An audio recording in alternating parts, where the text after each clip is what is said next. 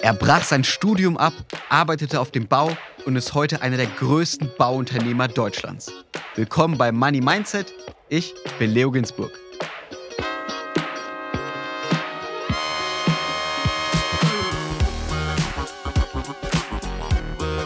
Disclaimer. Die Inhalte dieses Podcasts beinhalten keine Kaufempfehlung der Redaktion. Aktien, Kryptowährungen und Investments sind grundsätzlich mit Risiko verbunden. Heute ist bei mir Christoph Gröner zu Gast. Christoph Gröner ist einer der größten Bauunternehmer in Deutschland. Über seinen Aufstieg vom Bauhelfer zum Immobilieninvestor, darüber sprechen wir jetzt. Hallo, Herr Gröner. Guten Abend. Millionen Menschen kennen Sie aus der WDR-Doku Ungleichland. Da haben Sie auch gesagt, dass Sie oft 20 Stunden am Tag arbeiten und das sind ja dann nur vier Stunden Schlaf, die da übrig bleiben. Ich kann mir das gar nicht vorstellen. Wie, wie schafft man das? Na gut, man muss das relativieren. 20 Stunden arbeitet wohl niemand, es sei denn, er ist in Knechtschaft, aber sagen wir 20 Stunden unterwegs und dann eben irgendwas zwischen 12 und 15 Stunden Arbeit. Ansonsten sind sie im Flugzeug oder fahren von A nach B. Ja, wenn sie motiviert sind, dann kommen sie auch mal ganz ohne Schlaf zurecht. Und dann sind eben drei, vier Stunden Schlaf an der Tagesordnung. Das kommt vor. Ich schlafe regelmäßig vier bis fünf Stunden, eher fünf Stunden. Und damit schaffe ich einen Ausgleich. Ich habe das große Glück, mit wenig Schlaf zurechtzukommen. Ich hole das dann ein bisschen am Wochenende nach. Da ist dann auch die Frau bei einem und das macht dann deutlich mehr Spaß als in irgendeinem Hotel oder unterwegs. Machen Sie auch Urlaub? Ich mache Urlaub. Ich habe vier Kinder und alleine die führen dazu, dass sie auf ihren Vater zurückgreifen und eben gerne Zeit mit ihm verbringen. Das ist eine gute Zeit, mit den Kindern zu verbringen, mit der Lebensgefährtin zu verbringen. Urlaub eines Unternehmers sieht aber dann ein kleines bisschen anders aus, als sich der Zuhörer das im Allgemeinen so vorstellt. Wenn dann die Kinder zu Bett gegangen sind, dann wird nochmal der Laptop angeschmissen, werden drei, vier Stunden E-Mails sortiert, bearbeitet, Telefonate geführt auch gerne mal in die Nacht und wenn dann morgens die Familie wieder wach ist, dann geht es in die Aktivität über. Also das läuft einem immer hinterher. Unternehmer sind sie 24 Stunden, sieben Tage die Woche, 365 Tage. Würden Sie sagen, dass diese Eigenschaft, immer bereit zu sein zu arbeiten, immer erreichbar zu sein, eine Eigenschaft ist, die Menschen brauchen, wenn sie erfolgreich sein wollen? Nein, ich glaube, es gibt viele Möglichkeiten, erfolgreich zu sein. Mein Weg war von ganz unten nach ganz oben und hat damit zu tun, dass ich mir viel erkämpfen musste und mir nichts in Schoß gefallen ist. Es gibt Leute, die bessere Konzepte, einfachere Konzepte haben und mit weniger Arbeit viel erfolgreicher geworden sind, als ich es bin. Und den neide ich das nicht. Bei mir hat es sehr viel mit Zähigkeit, Durchhaltekraft und Fleiß zu tun gehabt. Und ich habe auch viel Glück gehabt, sonst kommt man da nicht hin, wo ich heute bin. Wir hatten auch einen sehr spannenden Gast hier bei Money Mindset, Leonhard Fischer. Leonhard Fischer war das jüngste Mitglied einer Großbank. Er war schon mit 36 Jahren im Vorstand der Dresdner Bank, war dann auch im Vorstand der Allianz und ist noch unter 40. Und er hat hier im Podcast gesagt, dass wenn man besonders erfolgreich sein will, also nicht einfach durchschnittlich erfolgreich, sondern wirklich erfolgreich, dann darf man diesen Begriff Work-Life-Balance nicht verstehen. Was ist Ihre Meinung zu dieser Aussage? Naja, ich bin noch nie morgens im Büro gewesen, habe nach einer Weile auf die Uhr geguckt und äh, überlegt, wann es wieder nach Hause geht. Das Gegenteil ist der Fall. Man schaut abends 18 Uhr auf die Uhr und denkt, um Gottes Willen, dieser Tag ist ja schon wieder vorbei. Insofern hat er schon recht, dass Unternehmer sein oder erfolgreich sein mit einer Berufung zu tun hat. Und das gilt wohl für nahezu jede Profession. Ich habe vorhin gesagt, es gibt auch anderweitigen Erfolg. Aber wenn Sie erfolgreich sein wollen, Unternehmer sein wollen, dann wird es in 95 bis 99 Prozent mit Fleiß und mit Akribie und eben mit diesem Gehen der Berufung einhergehen. Das bedeutet, ohne dass sie wirklich irgendwo hin wollen, ohne dass sie wirklich etwas erreichen wollen, geschieht es nicht. Und das passiert nur dann, wenn sie nicht morgens ins Büro gehen und darüber nachdenken, wann es wieder nach Hause geht. Das Einzige, wo wir darüber nachdenken können, ist, wann ist mein Kind im Kindergarten fertig oder wann ist mein Sohn in der Schule fertig oder wann habe ich einen Tanzkurs mit meiner Frau. Sowas kann sie dann von der Arbeit abhalten, aber was anderes kann und darf es nicht sein.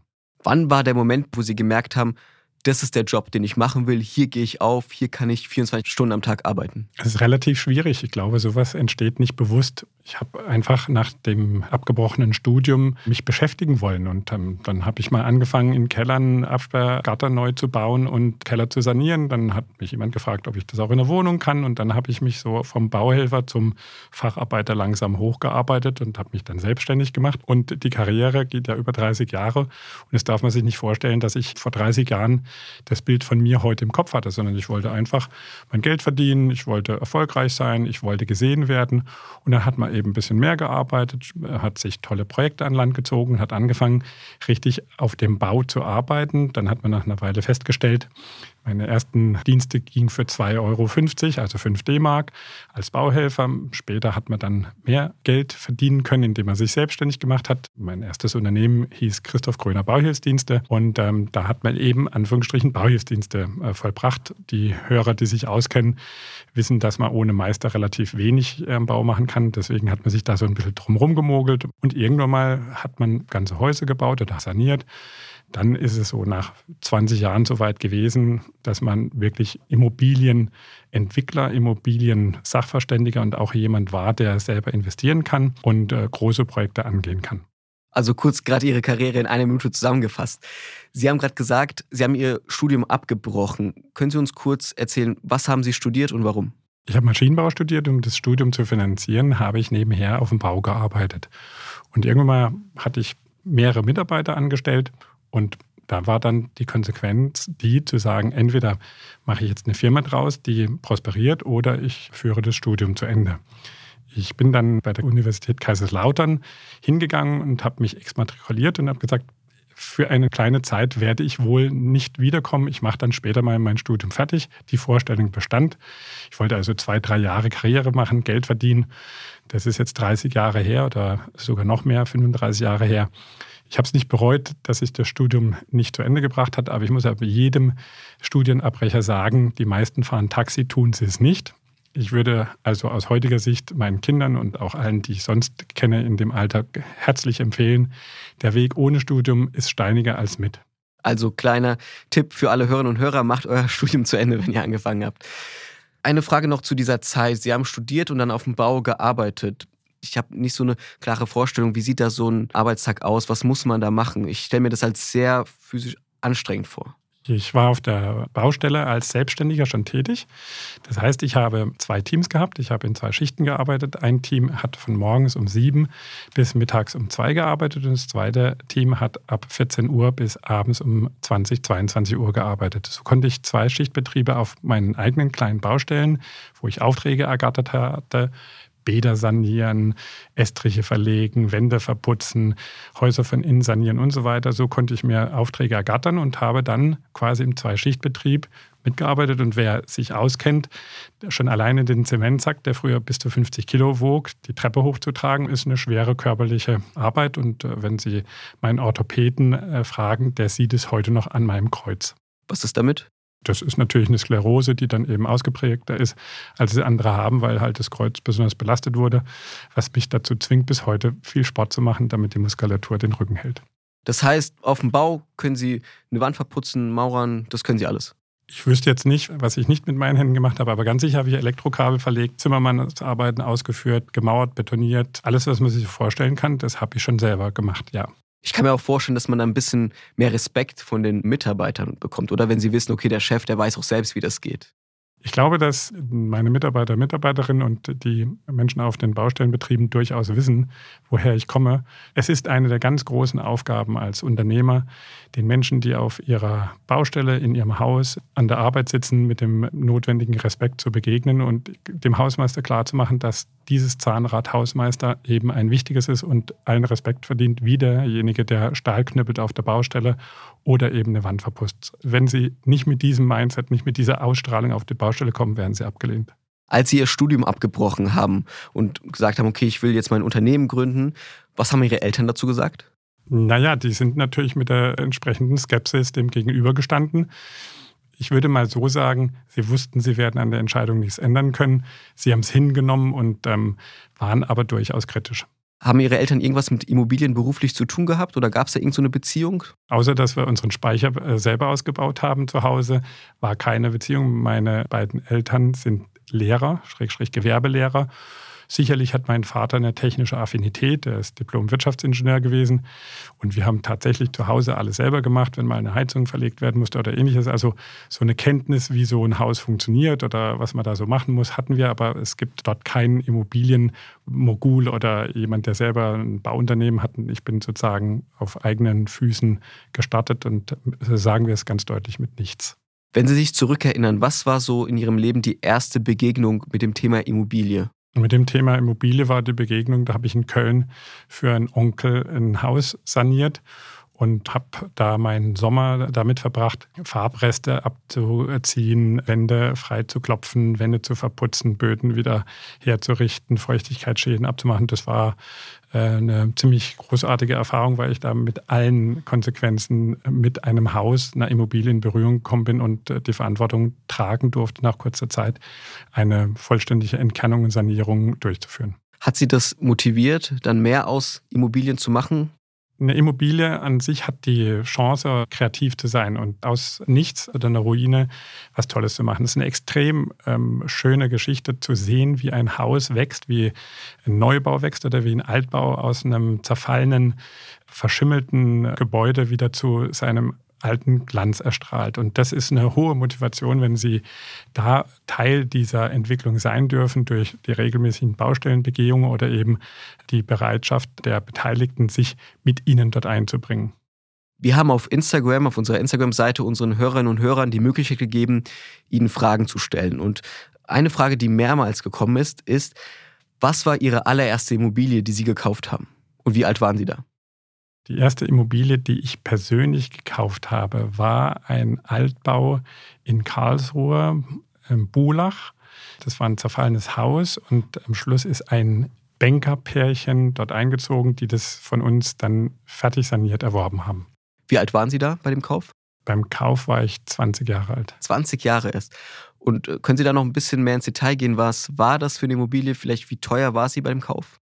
Ich meine, sie hat 280.000 D-Mark, das waren D-Mark-Zeiten gekostet, hatte hinten noch die Möglichkeit, einen kleinen Neubau draufzusetzen und das war sozusagen das Geschäft dabei. Und die Sanierung hat nochmal 200.000 gekostet ungefähr. Und die Größenordnung, das war ein Haus mit vielleicht 150 Quadratmeter.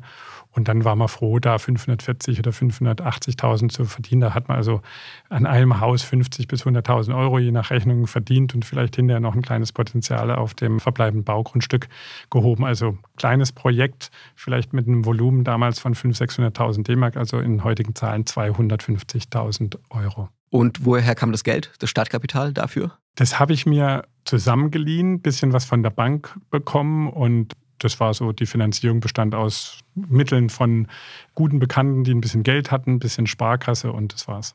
Also sozusagen klassisch mit Fix und Flip angefangen. Mit nichts. Mit, mit nichts. nichts. Ideen, Mut. Ich neide es niemand, der heute so ein Unternehmen gründen möchte, weil heute würde es wahrscheinlich nicht mehr funktionieren. Warum? Regularien. Sie kriegen von der Bank nur einen Kredit, wenn dies, wenn jenes, wenn die Baugenehmigung, wenn KYC, wenn ihre Bonität stimmt und so weiter. Ich hatte ja in dem Alter keine Bonität vorzuweisen, außer meine Hände. Würden Sie sagen, das ist eine schlechte Entwicklung? Jede Entwicklung hat in dieser Hinsicht Vor- und Nachteile. Einige, die schon älter sind, kennen auch die Schneider-Affäre 93, 94 und Kreditvergaben, die eben in einer Weise äh, stattgefunden haben, dass möglicherweise die Handwerker oder die Menschen, die die Wertschöpfung betrieben haben, nicht mehr zu ihrem Recht gekommen sind und Investoren sich das Geld in die Tasche gesteckt haben oder sich verspekuliert haben, weil sie größenwahnsinnig waren, wie der Dr. Jürgen Schneider haben halt dazu geführt, dass diesem, diesem Vorgehen Einhalt geboten wurde. Spätestens die Finanzkrise 2008, 2009 hat dann nochmal dazu beigetragen, dass das noch enger geworden ist. Und insofern gibt es viele Aspekte dieser Entwicklung, die gut sind. Es gibt aber auch die, die schlecht sind, dass nämlich ein junger Mensch eigentlich heute die Karriere, die ich gemacht habe, nur schwer nachvollziehen kann. Was man da machen kann, darüber sprechen wir später noch ein bisschen. Wenn wir jetzt von der Vergangenheit, also Sie haben angefangen mit 20, Ihre erste Immobilie gekauft, sie äh, teurer weiterverkauft, dann wurden Sie immer größer, größer, größer. Wenn wir auf heute springen, Ihr Unternehmen heute, können Sie uns dazu was erzählen? Wie viele Leute arbeiten beispielsweise für Sie? Was vielleicht für den Hörer ganz wichtig ist, das ist nicht immer größer, größer geworden, sondern es ist größer, größer geworden. Dann gab es schwierige Situationen, dann ist es wieder kleiner geworden. Und das liegt mir auch am Herzen, bei so einer Gelegenheit zu sagen, erfolgreich zu sein, hat vor allen Dingen damit zu tun, mit dem Misserfolg Umgang zu pflegen und sich einzugestehen, wenn man Fehler macht, mal wieder zwei Schritte zurückzugehen, zu verstehen, dass man sich verhoben hat, dass man sich verkalkuliert hat, dass man möglicherweise in eine falsche Richtung gegangen ist. Und insofern geht es nicht darum zu sagen, da ist irgendetwas immer größer, größer geworden. Es geht darum, dass man immer wieder die zwei Schritte zurückgemacht hat, immer wieder dann nur einen Schritt nach vorne gekommen ist und dann über jetzt 30 Jahre ein Unternehmen entstanden ist mit Höhen und Tiefen, an dessen Spitze ich stehe. Um Ihre Frage zu beantworten, wir haben heute 700 Mitarbeiter. Wir sind in acht Standorten in Deutschland vertreten und wir betreiben ein Unternehmen, das vor allen Dingen das CO2 Zero Emission Projekt verfolgt, das vor allen Dingen sich damit beschäftigt, heute Immobilien im Bau in der CO2-Reduktion zu halbieren und in der Bewirtschaftung auf Null zu bringen, das sich vor allen Dingen damit beschäftigt, Immobilien zukunftsfähig so zu gestalten, dass sie vorgefertigt auf die Baustelle kommen, sodass wir nicht ein Heer von ähm, Arbeitern aus dem Ausland hier heranführen müssen, um die große Aufgabe, Wohnraum für jeden zu schaffen. Im Schnitt schätze ich, arbeiten 1500 Leute für uns. 700 eigene plus eben immer die, die auf unseren Baustellen von Subunternehmern oder von großen Unternehmen bereitgestellt werden. Über aktuelle Projekte, da sprechen wir gleich dazu, wenn Sie das Thema selbst angesprochen haben, Fehler in der 30-jährigen Karriere. Was waren denn so große Fehler, wo Sie gesagt haben, da habe ich am meisten gelernt? Naja, es gibt im Unternehmen zwei Fehlerquellen. Man verlässt sich auf die falschen Partner.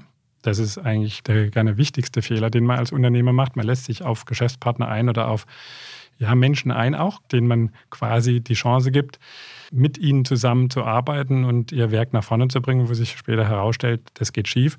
Und die größten Fehler waren in der Vergangenheit die, dass ich äh, Partner ins Unternehmen gelassen habe, die dem nicht würdig waren oder deren Zielsetzung eine andere als meine ist. Meine Zielsetzung war immer, ein prosperierendes Unternehmen nach vorne zu bringen, das eine Berechtigung hat, hier in diesem Land sozusagen mit Stolz zu arbeiten Manche versuchen schnell Geld zu machen und wenn sie diese Leute an Bord haben, wird es schwierig. Aber selbst eigene Fehler haben Sie doch auch bestimmt gemacht, oder? Naja, das ist schon mal ein Fehler. Aber das sozusagen, dass Sie sich nicht auf andere verlassen haben, sondern dass Sie selbst vielleicht eine Fehlentscheidung getroffen haben bei einem Immobilienprojekt oder selber irgendwie was verbockt haben. Das ist nicht eine Entscheidung, die ich falsch getroffen habe, das sind viele Entscheidungen. Die, die Frage ist nur, in welchem Verhältnis stehen die richtigen und guten Entscheidungen zu den schlechten Entscheidungen und finanzieren die guten Entscheidungen die schlechten Entscheidungen. Also das ist von Haus aus klar, wenn Sie die Möglichkeit haben, Fehler zu überleben, dann ist was Großes passiert, dann haben Sie Reflexion im eigenen Geist und die Möglichkeit, es beim nächsten Mal besser zu machen. Und natürlich ist die Fehlerquote bei Ihnen eine sehr hohe, weil Sie sind auch derjenige, der alle Entscheidungen im Prinzip fällt. Und deswegen hier ins Mikro, ich glaube, ich habe mehr gute Entscheidungen getroffen als schlechte, aber da sind jede Menge Fehlentscheidungen dabei gewesen. Gab es auch Momente in Ihrer Karriere nach einem Fehler, wo Sie gedacht haben, okay, das, das war's jetzt mit aber, meinem Business? Aber ganz sicher natürlich natürlich, Sie sind als Unternehmer, wenn Sie ehrlich sind, immer wieder mal in der Situation, dass Sie sagen, oh Gott, oh Gott, hoffentlich überlebe ich das oder oh Gott, oh Gott, hoffentlich hat es keine schwerwiegende Konsequenzen für mein Unternehmen. Und Unternehmer sein bedeutet auch, genau an diesen Dingen zu arbeiten. Ich habe heute 700 Mitarbeiter und ich muss alles tun, dass sowas nicht passiert. Das heißt, die Verantwortung ist viel zu groß, als dass man äh, milliardenschwere Investitionen, die Arbeitsplätze von 700 Mitarbeitern einem einzigen überlässt, auch wenn es ihm gehört. 700 Menschen arbeiten bei Ihnen im Unternehmen, acht Standorte haben Sie gesagt. Wie viel ist Ihre Firma insgesamt wert? Das ist schwer zu sagen. Ich habe solche Diskussionen schon öfters geführt und jetzt schauen Sie mal, was die letzten 18 Monate passiert ist. Da sind die Immobilien alle 10, 20, 15, 30 Prozent weniger wert geworden und wer da quasi spekuliert hat, ist heute nicht mehr dabei.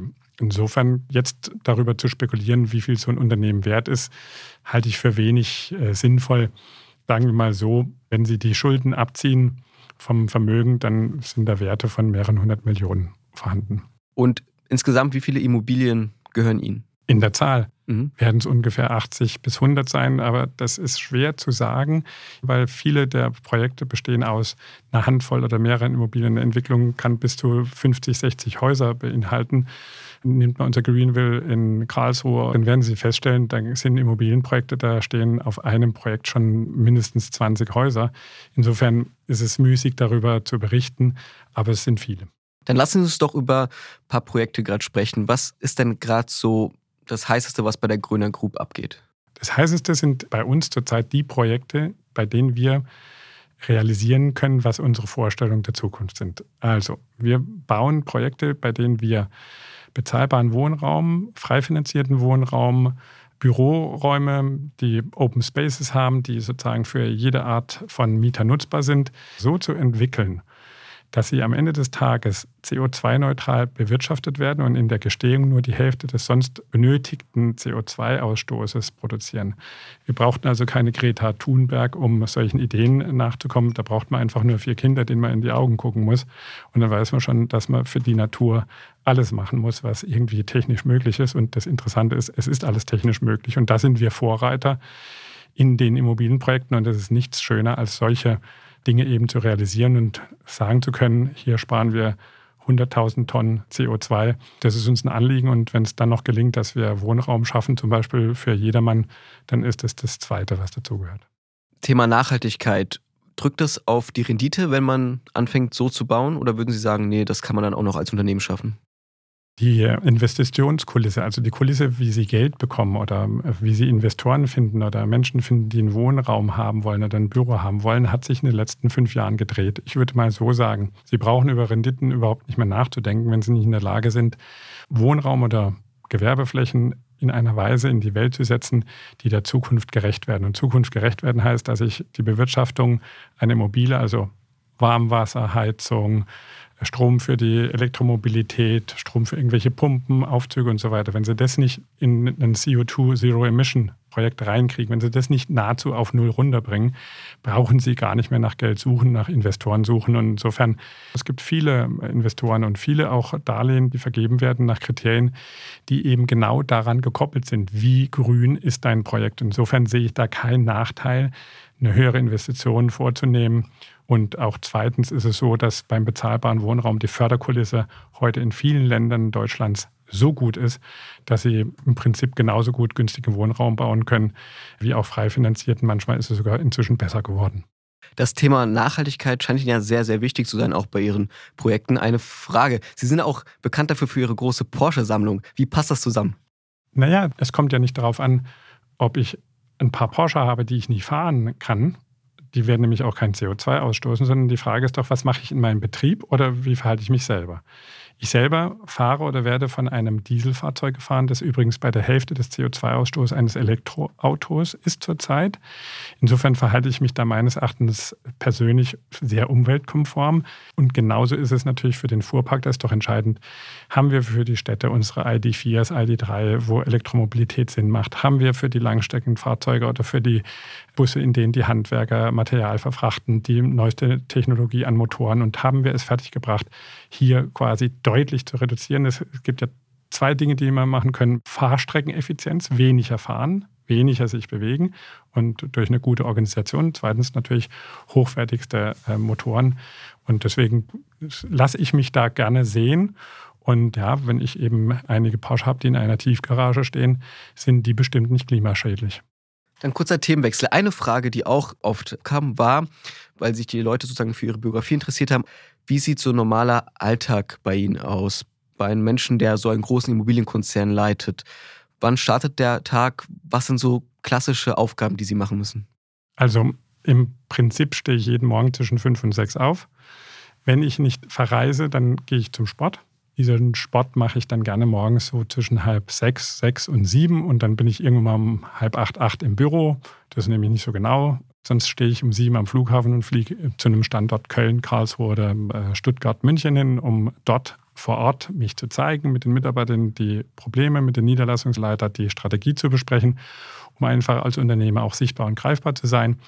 Und dann sitzen sie da, bearbeiten ihre E-Mails, sagen wir von acht bis zehn Stunden, die Sie direkt am Schreibtisch sitzen, sind es bestimmt zwei bis drei Stunden. Dann tüfteln Sie mit Ihren Vorstandskollegen an irgendwelchen Lösungen, Angeboten. Sie schreiben Briefe, machen Angebote, sprechen mit Investoren, gehen zu den Banken hin, sprechen Finanzierung durch, stimmen entsprechende Schreiben ab, die vorher rausgehen müssen. Also es hat sehr, sehr viel mit Arbeiten am Werk zu tun. Das heißt, ich gehöre zu den Unternehmern, die nicht auf dem Golfplatz verbringen, sondern im Maschinenraum arbeiten. Wenn Sie so über Ihren Tag erzählen und generell, wie viel Sie arbeiten, auch immer viel unterwegs, viel Verantwortung. Sie haben ja noch Kinder und eine Familie sozusagen. Wie schafft man das alles unter einen Hut zu bringen? Wenig schlafen. Also es ist so, die Familie verzeiht ihnen nicht Abwesenheit. Sie brauchen nicht zu glauben, dass wenn sie nach Hause kommen, dass die Familie zu ihnen hochschaut und sagt, ja, also der hat Tolles geschaffen und deswegen brauchen wir den nicht, sondern äh, die Kinder fordern ein. Ähm, jetzt sind sie groß, die Kinder. Insofern wird da wenig gefordert. Es tut sich tatsächlich mehr auf die Wochenenden, äh, wenn sie von ihrem Studium zurückkehren oder von ihrer Schule zurückkehren, beschränken. Aber früher, no way. Also Kinder zur Schule fahren, gehörte da dazu. Am Wochenende habe ich unser Unternehmen immer grüner Taxi-Service genannt, zum Tennis, zum sonst was. Das gehört dazu. Und äh, wie sie dann die Arbeit zwischen reinschieben, ist ihr Ding. Gab es Abende in Ihrem Leben, wo Sie nach einem harten Arbeitstag kamen, irgendwie Füße aufs Sofa und gedacht haben, boah, ich arbeite zu viel? Oft bin ich eher eingeschlafen, aber dass ich zu viel arbeite, habe ich nie gedacht. Man kommt da selber in so eine Situation, dass es eher andersrum ist. Dass wenn man mal um sieben nach Hause kommt und nicht um neun, dass man denkt, oh je, nee, hätte ich nicht noch eine Stunde irgendwie was äh, Produktives machen können. Also da muss man sich schon sehr stark selbst regulieren, dass man glaubt, zu viel gearbeitet zu haben, kommt in einem realen Leben eines Unternehmens eigentlich seltener vor als andersrum, dass man sich selber zurücknehmen muss. Das war Teil 1 unseres großen Interviews mit dem Bauunternehmer Christoph Gröner. Nächste Woche geht es weiter. In Folge 2 erzählt Gröner, warum man trotz hoher Zinsen in Immobilien investieren sollte und warum Tennisstar Boris Becker ihn zu mehr Erfolg motiviert hat. Wenn euch diese Folge gefallen hat, dann lasst gerne eine Bewertung da, folgt uns auf Instagram. Ich bin Leo Ginsburg. Bis zum nächsten Mal.